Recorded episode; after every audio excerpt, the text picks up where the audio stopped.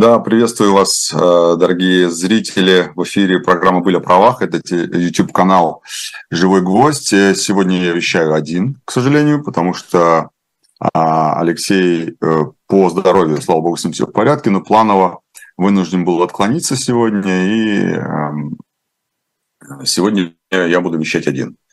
И как вы уже видели в названии нашей программы сегодняшней, мы ее назвали адвокатура вне политики по той простой причине, что, мне кажется, было бы, наверное, не очень э, честно и по отношению к вам, и по отношению к вообще адвокатам в целом говорить о чем-то другом сегодня, когда мы видим, что адвокатов э, начали преследовать за непосредственно их э, профессиональную деятельность. Именно так я расцениваю задержание адвокатов Алексея Навального, я не знаю, насколько мы должны говорить о том, что признан он экстремистом или нет, но в любом случае а, суть не в этом, суть в том, что адвокатов, его адвокатов сейчас э, арестовали, и им э, предъявляют, предъявляют обвинение в том, что они участвуют в или являются участниками экстремистского сообщества. А, поскольку я сам участвовал э, в качестве защитника именно по таким делам, и, э, в частности по известному делу э, о протестах в Ингушетии. Там тоже вменялась именно эта статья, статья организации экстремистского сообщества и участия в нем.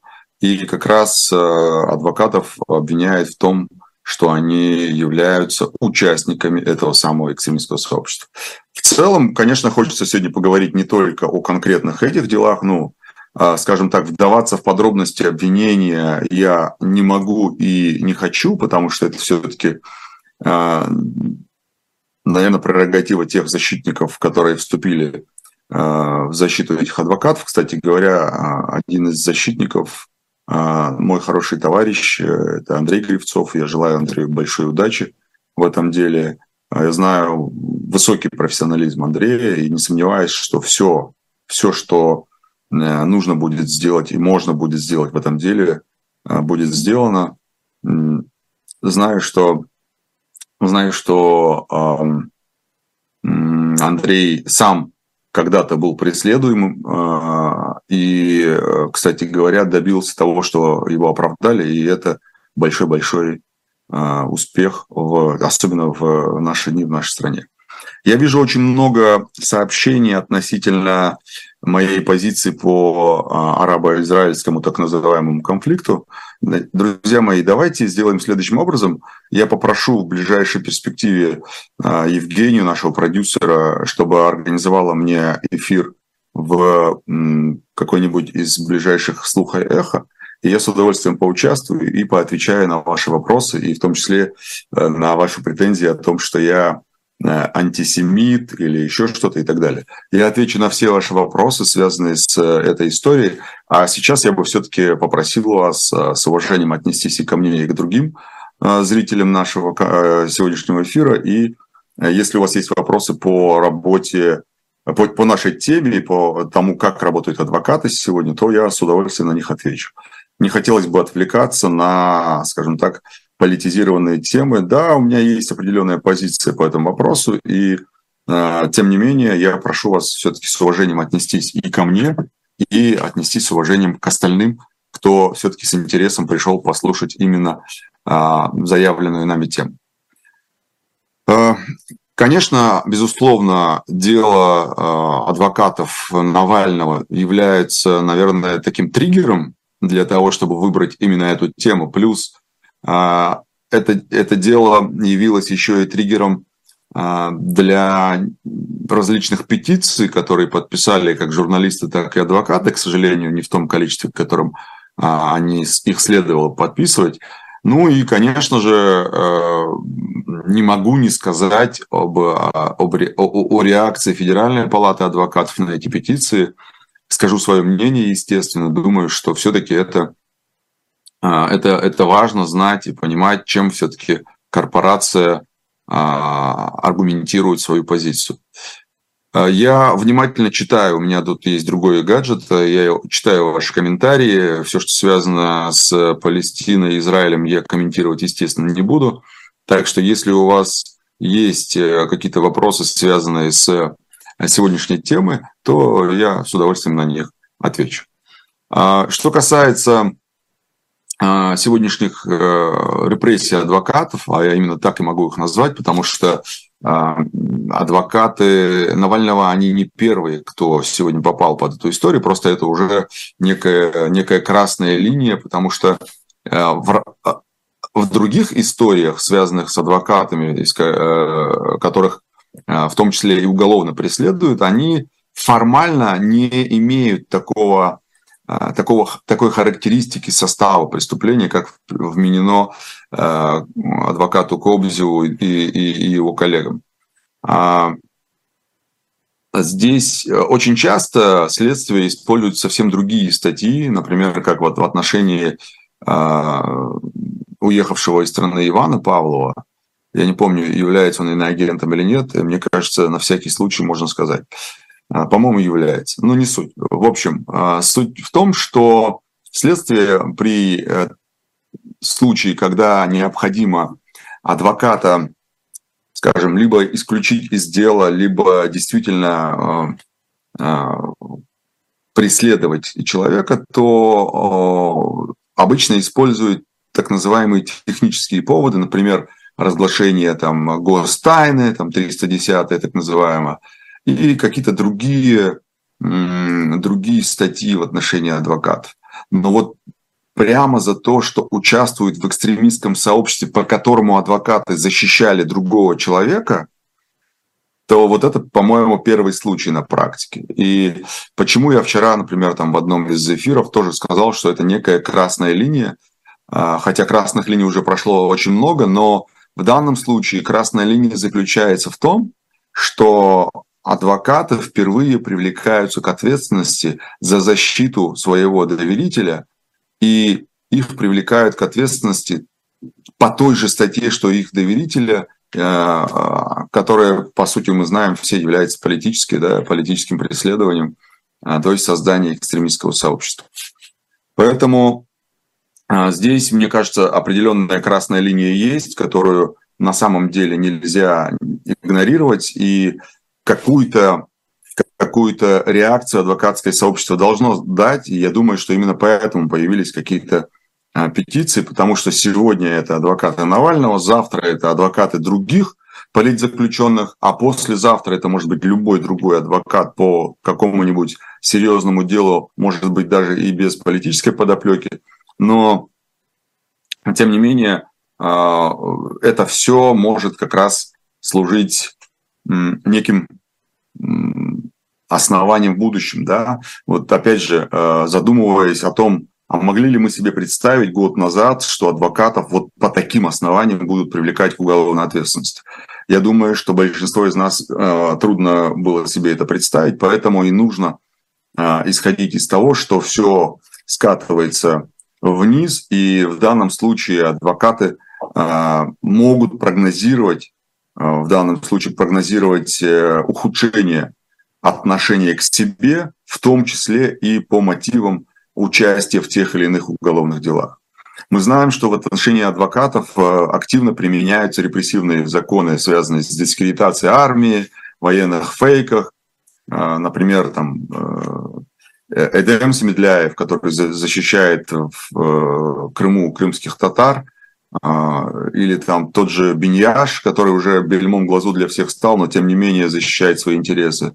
А, Сергей Макаренко и другие – это все адвокаты, которые в том числе преследуются по неким политическим мотивам. А если помните, адвокат Мария Бонслер, которая в судебном заседании а, в своей речи выступая, упомянула историю с э, военными событиями Украины, сейчас не помню конкретно конкретно контекст, но ее обвинили в дискредитации армии в, во время ее выступления в суде.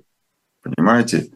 Поэтому э, говорить о том, что ничего страшного в этом нет, ну, пока не приходится, потому что страшно. Страшно, я имею в виду не в смысле личного страха, а страшно, что завтра это все превратится в повсеместную практику. Кроме того, вы помните, что мы с вами обсуждали уже не один раз, обсуждали историю, связанную с э, тем, что ну, приняли сейчас законопроект, связанный с тем, что адвокатам, которые участвуют в уголовных делах, в защите по уголовным делам, где присутствует гостайна, им будут ограничивать выезд из страны. Но это тоже определенного рода ограничения. Ну, я, например, не могу себе позволить не участвовать, не выезжать из страны, в том числе и по работе, да, и э, если мне предложат участие в деле, где есть э, гостайна, то я вынужден буду э, этому, э, в этом отказать, потому что это ограничит меня в выезде из страны. Безусловно, это является нарушением моего конституционного права на передвижение в том числе. Да? Соответственно, э, этих вещей их становится все больше и больше. И если помните, я, я расскажу обязательно, потому что мне кажется, это важно понимать. А, а, сейчас в Думе находится законопроект, который на стадии, по-моему, второго чтения, если не ошибаюсь. Там а, предусмотрена уголовная ответственность за оправдание и пропаганду экстремизма. Я об этом подробно писал у себя в телеграм-канале, но тем не менее в двух словах скажу, что значит оправдание с точки зрения этого законопроекта. Законопроект говорит, что оправдание терроризма, э, э, экстремизма – это когда вы, например, говорите, эм, что признанная экстремистская организация, любая, да, на ум вам, я думаю, приходит, сами знаете какая, но любая организация, признанная экстремистской, если вы сказали, например, где-нибудь в Твиттере или в Фейсбуке, что эта организация большие молодцы, и они работают а, так, как подобает, соответственно, как и должна работать там политическая структура, то это будет у вас оправданием экстремизма. А если вы, например, э, написали, что репостнули, например, э, какой-то текст одного из участников такой организации или самого, самой страницы этой организации, либо ретвитнули его там в Твиттере или X, X, как это там сейчас называется, то вы являетесь, соответственно, пропагандистом экстремизма. Я уж не говорю про все остальное, я имею в виду распространение буклетов и так далее, и так далее. Это тоже является, безусловно, а, по мнению а, наших законодателей, а, пропагандой экстремизма. Читаю ваши вопросы. Так, ну, я уже сказал, что... Так, так, так, отлично. Ну что, Мат, я надеюсь, э, у нас тут Сапсан присутствует в нашем чате. Мат, я надеюсь, будет забанен. А все, что касается вопросов не по теме, э, ребята, я буду игнорировать. Вы уж меня простите. А, теперь а, немножко расскажу про то, как сегодня устроены дела у адвокатов с точки зрения их безопасности а, и безопасности их э, с точки зрения уголовного преследования. Вы знаете, а может и не знаете, э, в отношении адвокатов обыск проводится немножко иначе. Например, в отношении э, обычных граждан, не имеющих э, специальный статус адвоката, то есть мы в уголовном кодексе проходим как спецсубъекты, в уголовном процессуальном кодексе, проходим как спецсубъекты. То есть это адвокаты, нотариусы, судьи, там, депутаты, сенаторы там, и так далее, и так далее. Это все спецсубъекты. Да, в отношении них есть особые правила проведения каких-то следственных или там, процессуальных действий. Например, обыск э, в офисе адвоката может проводиться, во-первых, только в присутствии одного из представителей э, региональной палаты адвокатов, в которой он состоит. Э, соответственно, адвокат, у которого проводит обыск, состоит. Второе – это когда адвокат, точнее следователь, когда он ходатайствует перед судом он должен указать конкретно, что он ищет. Обычно э, в отношении э, простых граждан пишут предметы и э, вещи и предметы, имеющие там отношение к расследованию уголовного дела то в отношении адвокатов должны прописать конкретные вещи, которые они ищут. Там, документы, вещи, предметы и так далее, и так далее. То есть это должно быть прописано. В-третьих, что важно, наверное, с этого надо было начать, но тем не менее, в-третьих, это то, что если в отношении простых граждан можно провести обыск по постановлению следователя, да, так называемый неотложенный отпуск, э, обыск, неотложка, так называемая, когда следователь выносит постановление о том, что э, обыск не требует, от, э, как это э, в процессуальном кодексе записано, в общем, э, не требующих отлагательств, да, и, соответственно, э, вы можете, ну, следователь может провести этот обыск, а потом уже в течение 24 часов, там, по-моему, если не ошибаюсь, или троих, трех, трех суток, э, может подать э, в суд, э, соответственно, ходатайство о том, чтобы, ну, условно говоря, признать проведенный обыск законным.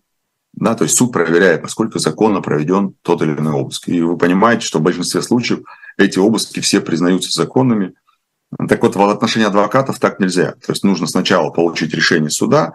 В этом э, решении должно быть конкретно прописано, что конкретно должно быть найдено. Должен быть э, представитель из палаты, и только тогда можно проводить обыск.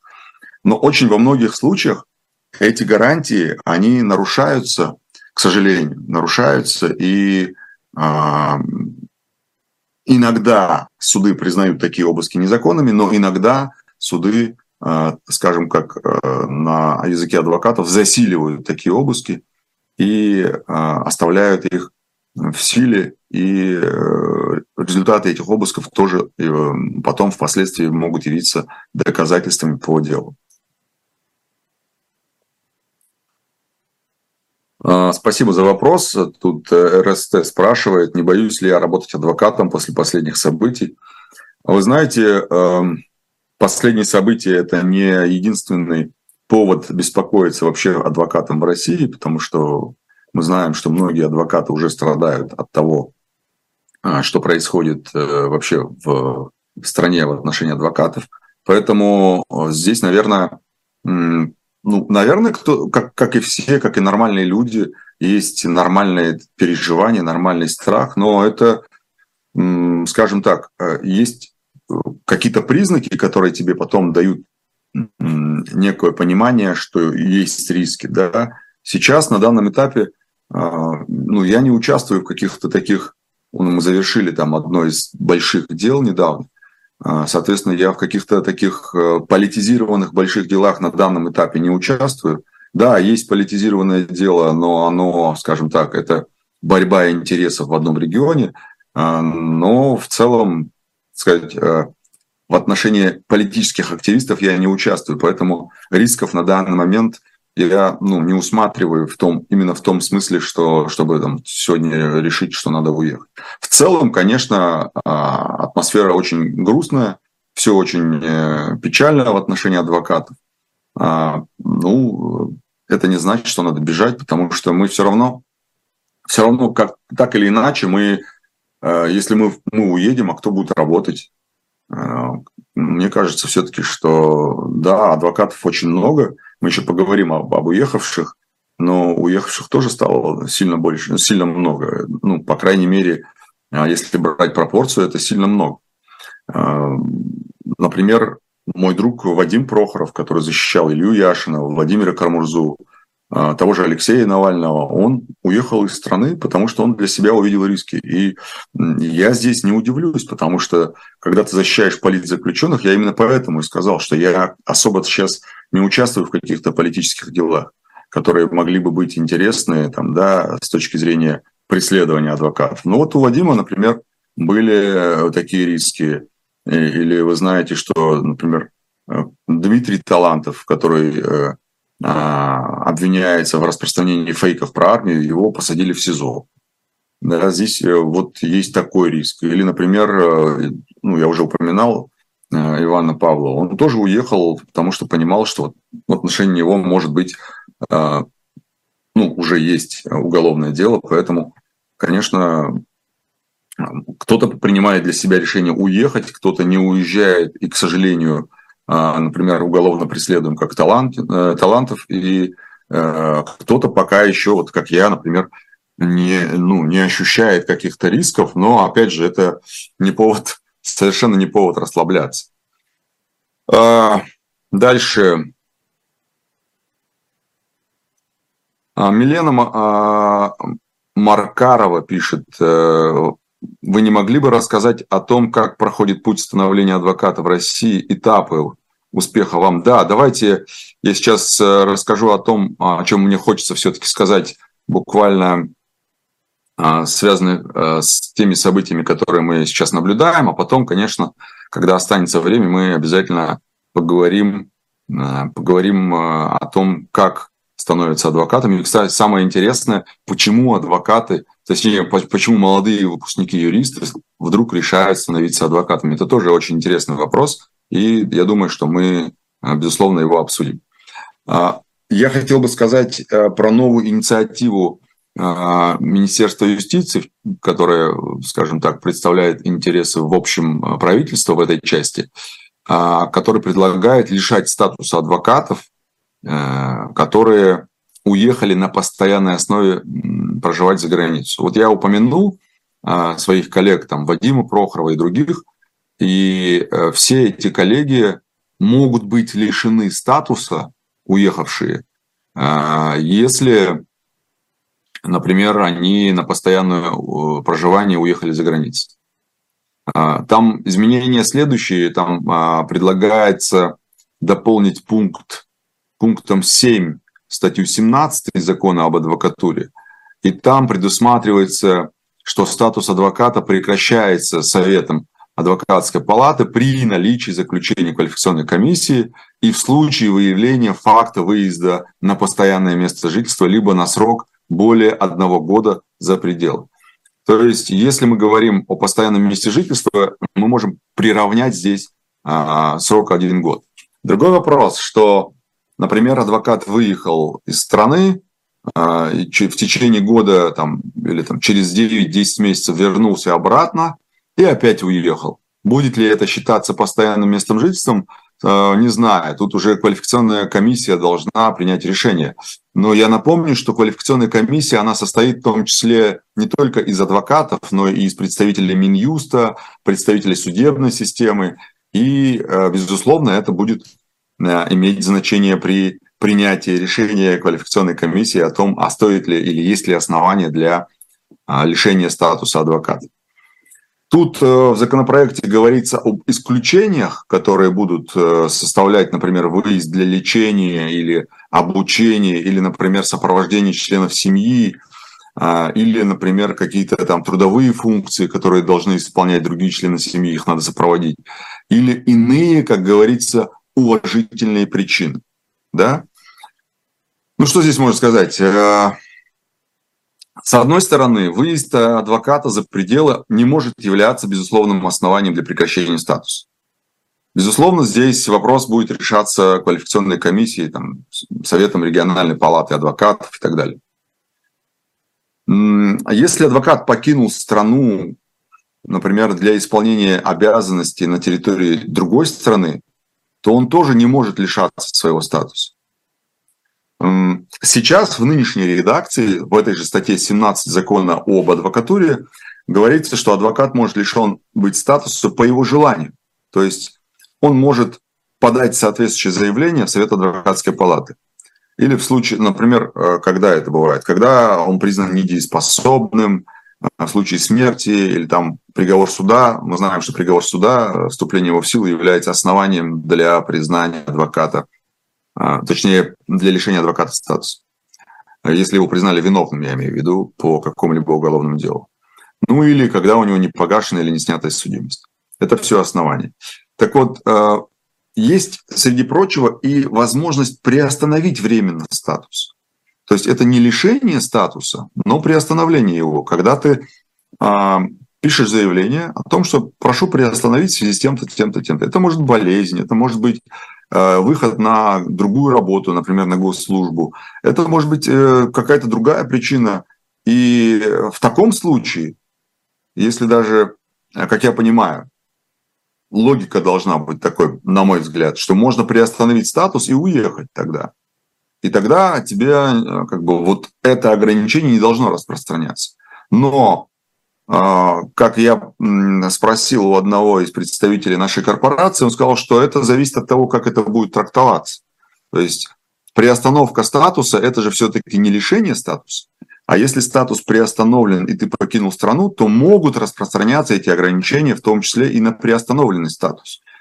Здесь у меня большие сомнения, но а, тем не менее, мне кажется, здесь не должно вот так вот карательно использоваться, не должна эта норма так использоваться, и когда она будет принята.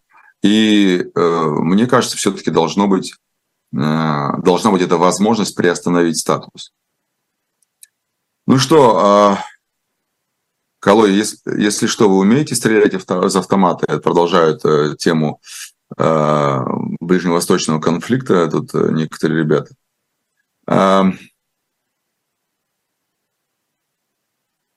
Вот хороший Марат задал вопрос, а работать адвокат, а прокурором легче, чем адвокат. А, скажу вам, что с точки зрения участия в суде и количества выигранных дел, безусловно, да. А, с точки зрения там, нахождения в так называемой конторе, там, то есть прокурорском отделе, да, а, ну, конечно, мне кажется, нет.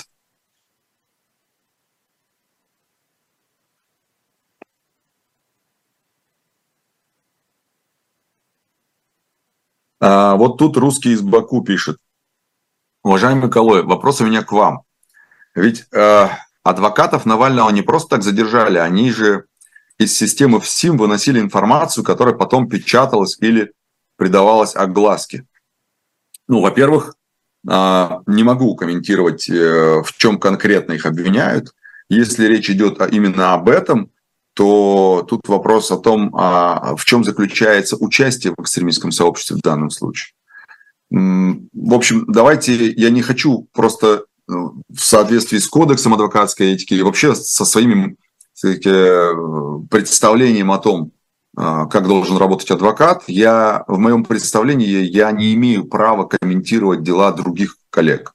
Ровно так же, как и другие коллеги не имеют права комментировать с точки зрения квалификации или там наличия доказательств или их отсутствия а, дела, в которых я участвую. Поэтому мне кажется, все-таки давайте а, не будем вдаваться в эти детали и э, будем все-таки держаться вот в этом в этой колее, в которой мы все-таки изначально, а, которую мы изначально обозначили. Адвокаты-лоялисты, не знаю, кто это такие, пишут, что так как адвокаты Навального работали, работали почтальоном, то так им и надо, ибо правильно. Что скажете?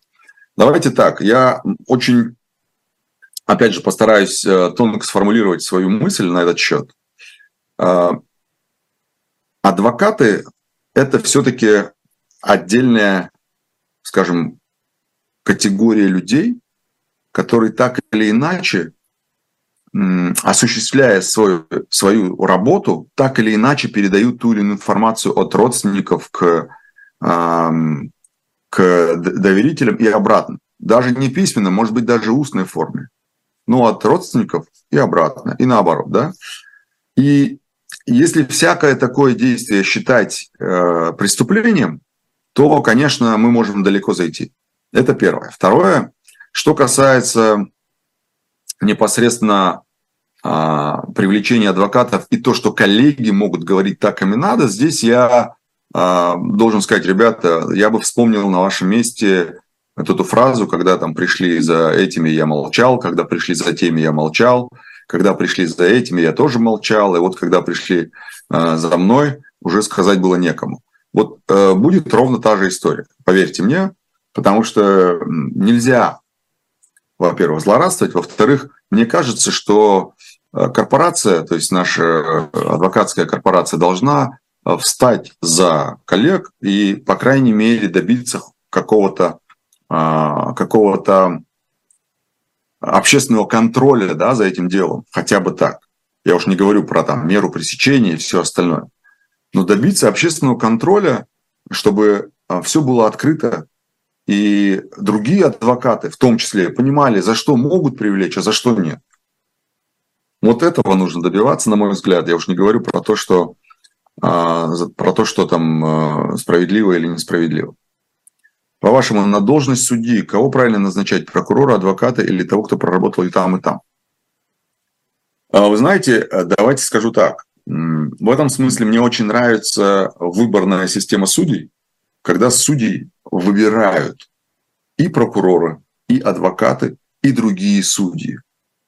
А, вот мне кажется, это было бы идеальная история, потому что а, назначение судей а, у нас, к сожалению, у нас вот в России, наверное, это еще со времен царя в голове, у нас в России назначение, если тебя президент назначил, а у нас судей назначает президент, то значит ты не можешь как бы не подчиниться власти. У нас вот это, к сожалению, оно заложено, мне кажется, еще Конституцией 93 -го года, насколько я помню. И вот с тех пор, а, когда мы все считали, что это очень демократично, хотя, хотя это не так совершенно, это абсолютно можно использовать вот в таких ситуациях а, против э, независимости судов. И мне кажется, что вот избирательность судов и судей в частности, Э, она не назначаемость, а именно избирать, э, избирание, э, избрание судей, это, мне кажется, наиболее адекватная, наиболее подходящая для любой формы правления государством система, когда при наступлении вот таких вот печальных последствий для страны, вот как мы сегодня у нас наблюдаем, когда отсутствует независимый суд и так далее, то вот эта система избираемости судов, она может сыграть как раз в пользу большей независимости судов, нежели чем, конечно, в пользу вот этого вот э, принятия приказа под козырек.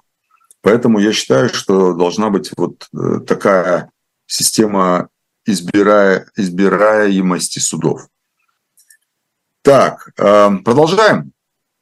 А, теперь про петицию коротко скажу. А, э, вы знаете, что в сети появилась некая петиция, а, под которой подписалось больше, там, чуть больше 200 адвокатов, э, учитывая, что в России там почти 100 тысяч адвокатов, это вообще капля в море. И я считаю, что это, к сожалению, большая проблема наша, наша, наша корпорация совершенно не стоит друг за друга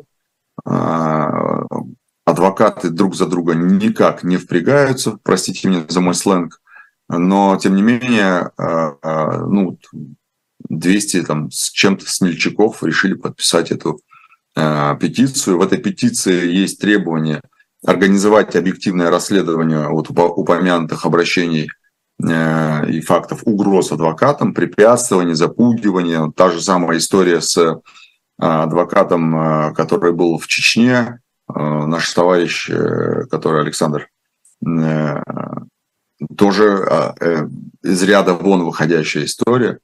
Потом прекратить уголовное преследование этих адвокатов, инициировать внесение в Уголовный кодекс нормы об, ответственности за воспрепятствование профессиональной деятельности адвоката и вмешательство в ее в, в эту деятельность. Мне кажется, вот последний пункт – это абсолютная зона ответственности Федеральной палаты адвокатов.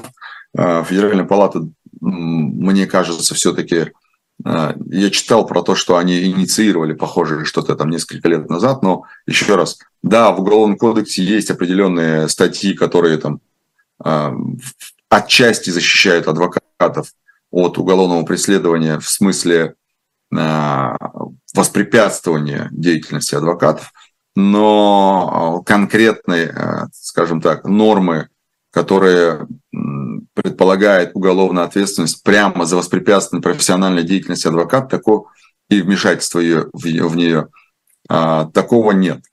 И это, конечно, я считаю, абсолютная зона ответственности Федеральной палаты адвокатов.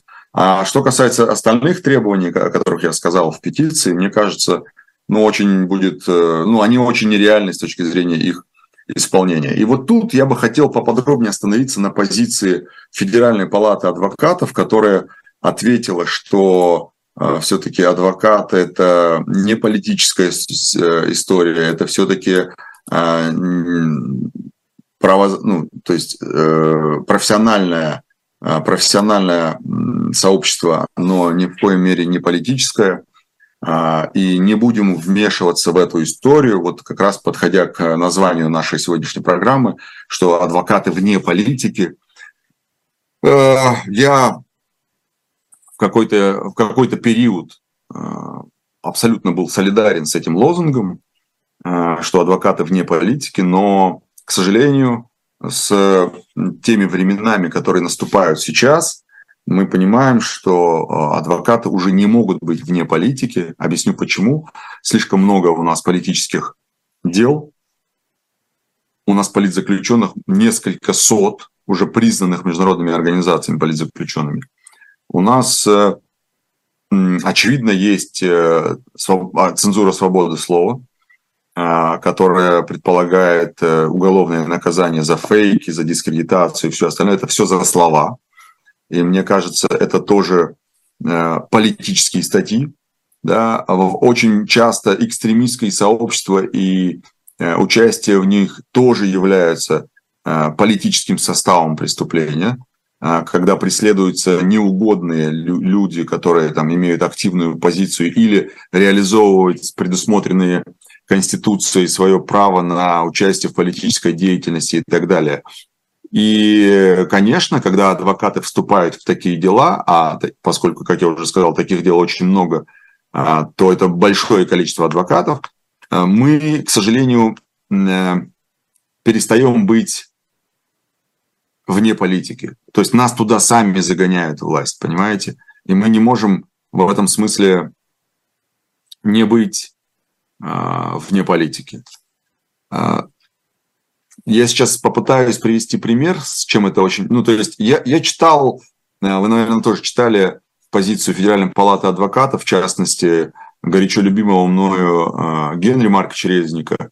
Да, если мы говорим про профессиональный так сказать, подход и профессиональную оценку, то, безусловно, мы должны понимать, в чем конкретно обвиняются адвокаты в данном случае, да, в чем э, в состав преступления, что они конкретно сделали и так далее. Но здесь, мне кажется, нужно смотреть в контексте такую ретроспективу последних там хотя бы трех лет и, и посмотреть, что происходит в целом. Да, если без контекста брать, я абсолютно согласен с этой позицией, что да, нужно смотреть, а в чем все-таки состав преступления. Много есть адвокатов, которые совершают не политических преступлений, их осуждают, лишают статуса и так далее. Здесь мы не можем говорить о том, что их а, преследуют, и никто не говорит. А вот когда речь идет о том, что а, есть абсолютно понятный политзаключенный, и его адвокатов сажают тюрьму, то говорить о том, что эти адвокаты вне политики или адвокаты, защищающие этих адвокатов вне политики, мне кажется, по меньшей мере, ну, немножко нечестно по отношению к самим себе. И вот в этой петиции говорится о том, что давайте проведем всего лишь трехдневную забастовку а, которая будет заключаться в том, что адвокаты не явятся ни в суды, ни на следственные действия, ни куда-либо еще, и просто прекратят свою деятельность на эти три дня. Естественно, а, Федеральная палата адвокатов высказалась против этого. Я считаю, что в самой сути забастовки ничего плохого нет. Это практика всех мировых развитых, в том числе, а, государств. Я даже посмотрел а, в этом году, в начале года, 2023 года, в Испании была забастовка адвокатов на 8 недель. То есть почти два месяца а, адвокаты не выходили на работу. В Молдове в прошлом году была история. В 2021 году в Молдове в законодательстве появилась а, норма, в соответствии с которой адвокат не может быть задержан, он не может быть арестован или подвергнут какому-то приводу или обыску без предварительного согласия Совета Союза адвокатов, так у них называется Федеральная палата адвокатов. А, за исключением там явного признака преступления, да, там, ну, когда там, не знаю, с ножом или с пистолетом нашли и так далее. Так вот, а у них была история, что в 2022 году то есть спустя полгода после внесения этой нормы а, вдруг неожиданно внесли поправки в этот закон, который отменяла вот эту всю гарантию а, независимости адвоката. Адвокаты провели общенациональную забастовку против этих поправок. В результате забастовки они добились того, что эти поправки удалили, а затем даже улучшили новую формулировку, которая была, то есть которая старая была, ее даже улучшили. В этом нет ничего страшного. Во Франции в 2020 году адвокаты выступали против распространения пенсионной реформы на адвокат. Ну, такой себе сомнительный да, повод для того, чтобы а, спорить с властью или объявлять забастовку. Тем не менее, французское посольство отказалось вести переговоры и принимать во внимание а, позицию адвокатской корпорации.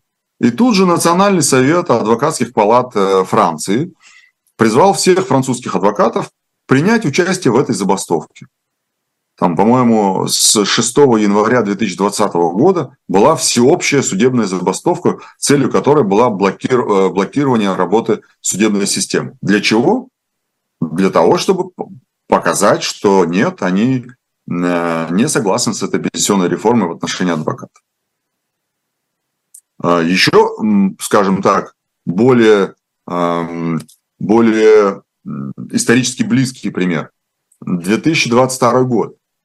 Э, коллегия адвокатов по уголовным делам Англии и Уэльса сообщила, что они начинают бессрочную забастовку. Почему? Потому что им государство, имеется в виду вот эти самые э, адвокаты, которых предоставляет государство, э, получали маленькую зарплату, потому что они говорят, у нас инфляция, поднимите нам зарплату минимум на 15%. Ну, оплату имеется в виду, не зарплату, а оплату за работу по бесплатные так называемые в России адвокаты, или мы их называем адвокаты по 51 это статья, которая предусматривает в случае, если у обвиняемого, подозреваемого отсутствует возможность нанять адвоката, ему его государство обеспечивает. Вот этих адвокатов они э, потребовали повысить на минимум на 15% размер гос, государственных гонораров э, из-за инфляции, и они, собственно говоря, мало стали получать. После этого в прошлом году, в сентябре, эти адвокаты вообще перестали участвовать в уголовных делах, пока вознаграждение не, не было повышено. В итоге им повысили вознаграждение, там не на 15, но чуть меньше процентов, и они все вышли. Ну, работает же э, история с, с забастовками. И тут нужно быть как бы внимательным с точки зрения, я имею в виду, и правоохранительным органам тоже. Ведь если сегодня адвокаты э, действительно объявят забастовку, то мягко говоря, все встанет и в следствиях, и в судах. И тогда нельзя будет ни арестовывать, ни продлевать, ни а, слушать дела и так далее. И это будет ну, большой ступор. А если так будет продолжаться, единственный, а, скажем так, инструмент а, против действий против этого, да, это вот забастовки, не выходить на работу, не, не выполнять свои обязанности именно в связи с тем, что в отношении адвокатов нарушаются их права. Поэтому, мне кажется, а, в забастовке как таковой самой нет никакого, а, не должно быть, по крайней мере, никакой, никакой, никакого криминала, да, если говорить простым языком. Это нормальная форма общения, мирная форма общения с государством. И почему забастовку воспринимают в нашей стране как, как некое что-то страшное. Я понимаю, что это приостановит, конечно, многие процессы, э, я имею в виду судебный процесс. Но ничего страшного. Вон э, в, в Испании 8 недель стояли все процессы, потом уже они восстанавливали еще два месяца все эти процессы заново. Но зато пришли к общему консенсусу. Давайте посмотрим, что у нас с вопросами здесь должно быть. Так, ну, тут общение между собой. Призывают адвокатов а, объединяться, Олеся Золотарева. Так. Хороший вопрос задают. А, Сарын Скички задает вопрос. Адвокаты от государства выиграли хоть одно дело? Не знаю. Я один единственный раз в своей практике вступал в дело Э, в, по, по 51 статье, э, я имею в виду как бесплатный адвокат, но это был просто ночь, человеку нечего было там заплатить и так далее, и так далее. Я просто оформил именно так.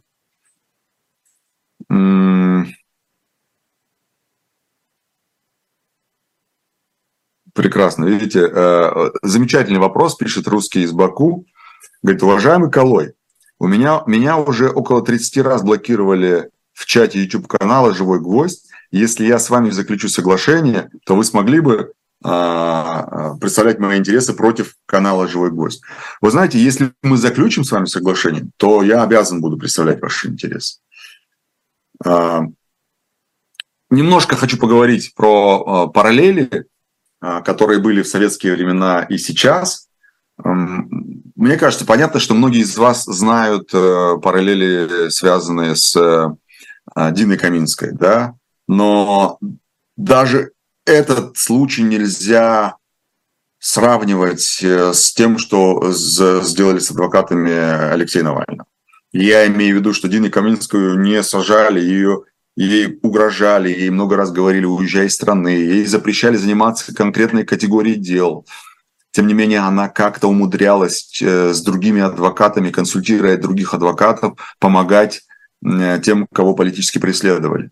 Поэтому, а, мне кажется, вот я бы не вспомнил сейчас случаев, а, когда э, вот уже, ну, я не говорю про начало советского периода, там с 22 по 28 год, когда уже начала становиться советская адвокатура – а, когда, например, э, по знаменитому а, шахтинскому делу а, адвокатов практически, мне кажется, из 15 шестерых адвокатов по разным поводам потом приговорили к расстрелу. Вот, ну, я про этот период, естественно, не говорю, потому что тогда это была репрессивная машина, и многих из адвокатов даже не за их деятельность адвокатскую там приговаривали к высшей мере, а вообще по каким-то нелепым поводам, нелепым а, историям, которые придумали в том числе, и э, адвокатов м, сажали. А если говорить про более поздний период, уже там 60-е, 70-е, 80-е годы, то тогда ну, такого происходило крайне редко. Крайне редко мы могли наблюдать, например, чтобы э, адвоката посадили за то, что он защищает другого человека, который даже пусть обвиняется по политическому делу. А, если помните, был такой Николай Степанович, по-моему, Николай Степанович Сафонов, да. Он э, в 61 кажется, году стал адвокатом, и он закончил московский э, юрфак МГУ и был зачислен в Московскую городскую коллегию адвокатов – и выступал защитником по многим политическим делам, особенно по необоснованному обвинению крымских татар.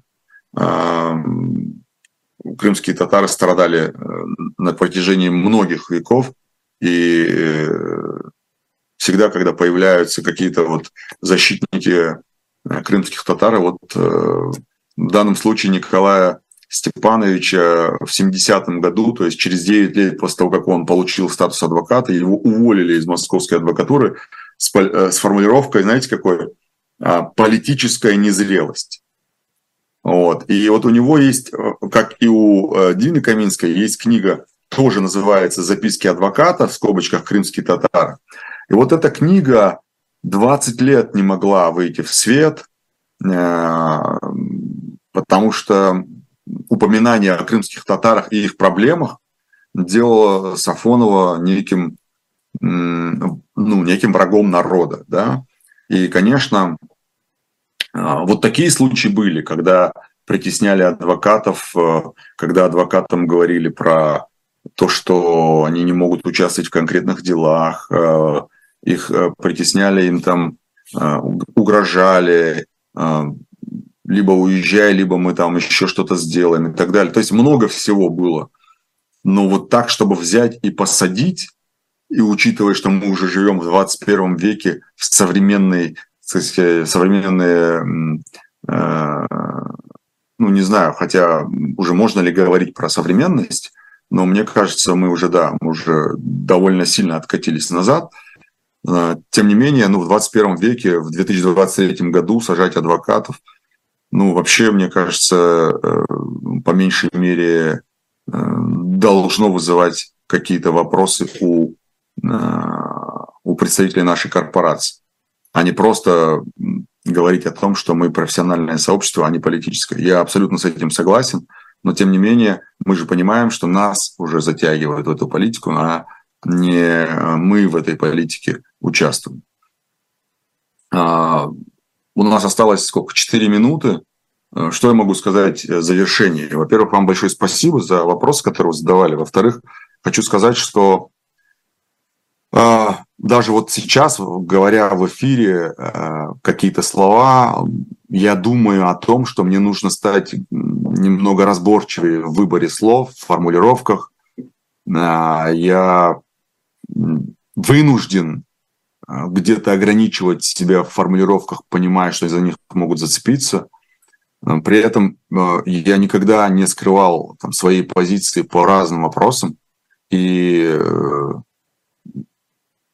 всегда можно сказать так, чтобы, скажем так, вы, чтобы вас поняли, и при этом вы бы не пострадали. И я вас призываю сделать то же самое, потому что, например, когда а, взорвали Крымский мост, я отдельно писал всем, а, ребята, пожалуйста, не радуйтесь, не оправдывайте, не пишите вообще ничего про Крымский мост, потому что это будет оправдание терроризма. Сколько у нас там дел сейчас по именно Крымскому мосту? Ну, там на пальцах двух рук точно можно посчитать. А, и ну, всегда надо быть аккуратным в этом смысле. Что касается вопроса о моем уезде из страны или нет, ну, я не могу себе сейчас позволить уехать, а, несмотря на то, что, возможно, у меня есть такая, да, такие, так сказать, возможности, простите меня за тавтологию, а, у меня есть такие возможности, но у меня есть и доверители, которые а, верят, что мы сможем помочь, и я, я не могу себе позволить уехать просто так. И в то же время я не согласен с тем, что наша работа похожа на, паллиатив, на паллиативную медицину. Э, во многих случаях э, это не паллиативная медицина, это действительно, если говорить, опять же, терминами медицинскими, то во многих случаях можно и вылечить человека, то бишь освободить его и дать ему возможность быть со своими близкими. Но в целом, мне кажется, что, э, конечно, наша наша адвокатская корпорация сегодня находится в очень печальном положении. И не дай бог, конечно, нам э, увидеть то же самое, что видят сегодня белорусские адвокаты. Но если мы не будем этому сопротивляться, то недалек тот день, когда мы будем э, в одном сезоне, как пошутили одни юмористы, вместе с Беларусью. Поэтому Спасибо вам за, во-первых, внимание, во-вторых, спасибо за то, что задаете вопросы, интересуетесь. Еще раз скажу относительно тех вопросов, которые не по теме. Э, в ближайшее время, обещаю, вам сделаем какой-нибудь слуха-эхо, эфир, и я отвечу на все ваши каверзные вопросы. Спасибо большое, на этом все. Всем э, хорошего вечера, всего доброго, до следующего четверга.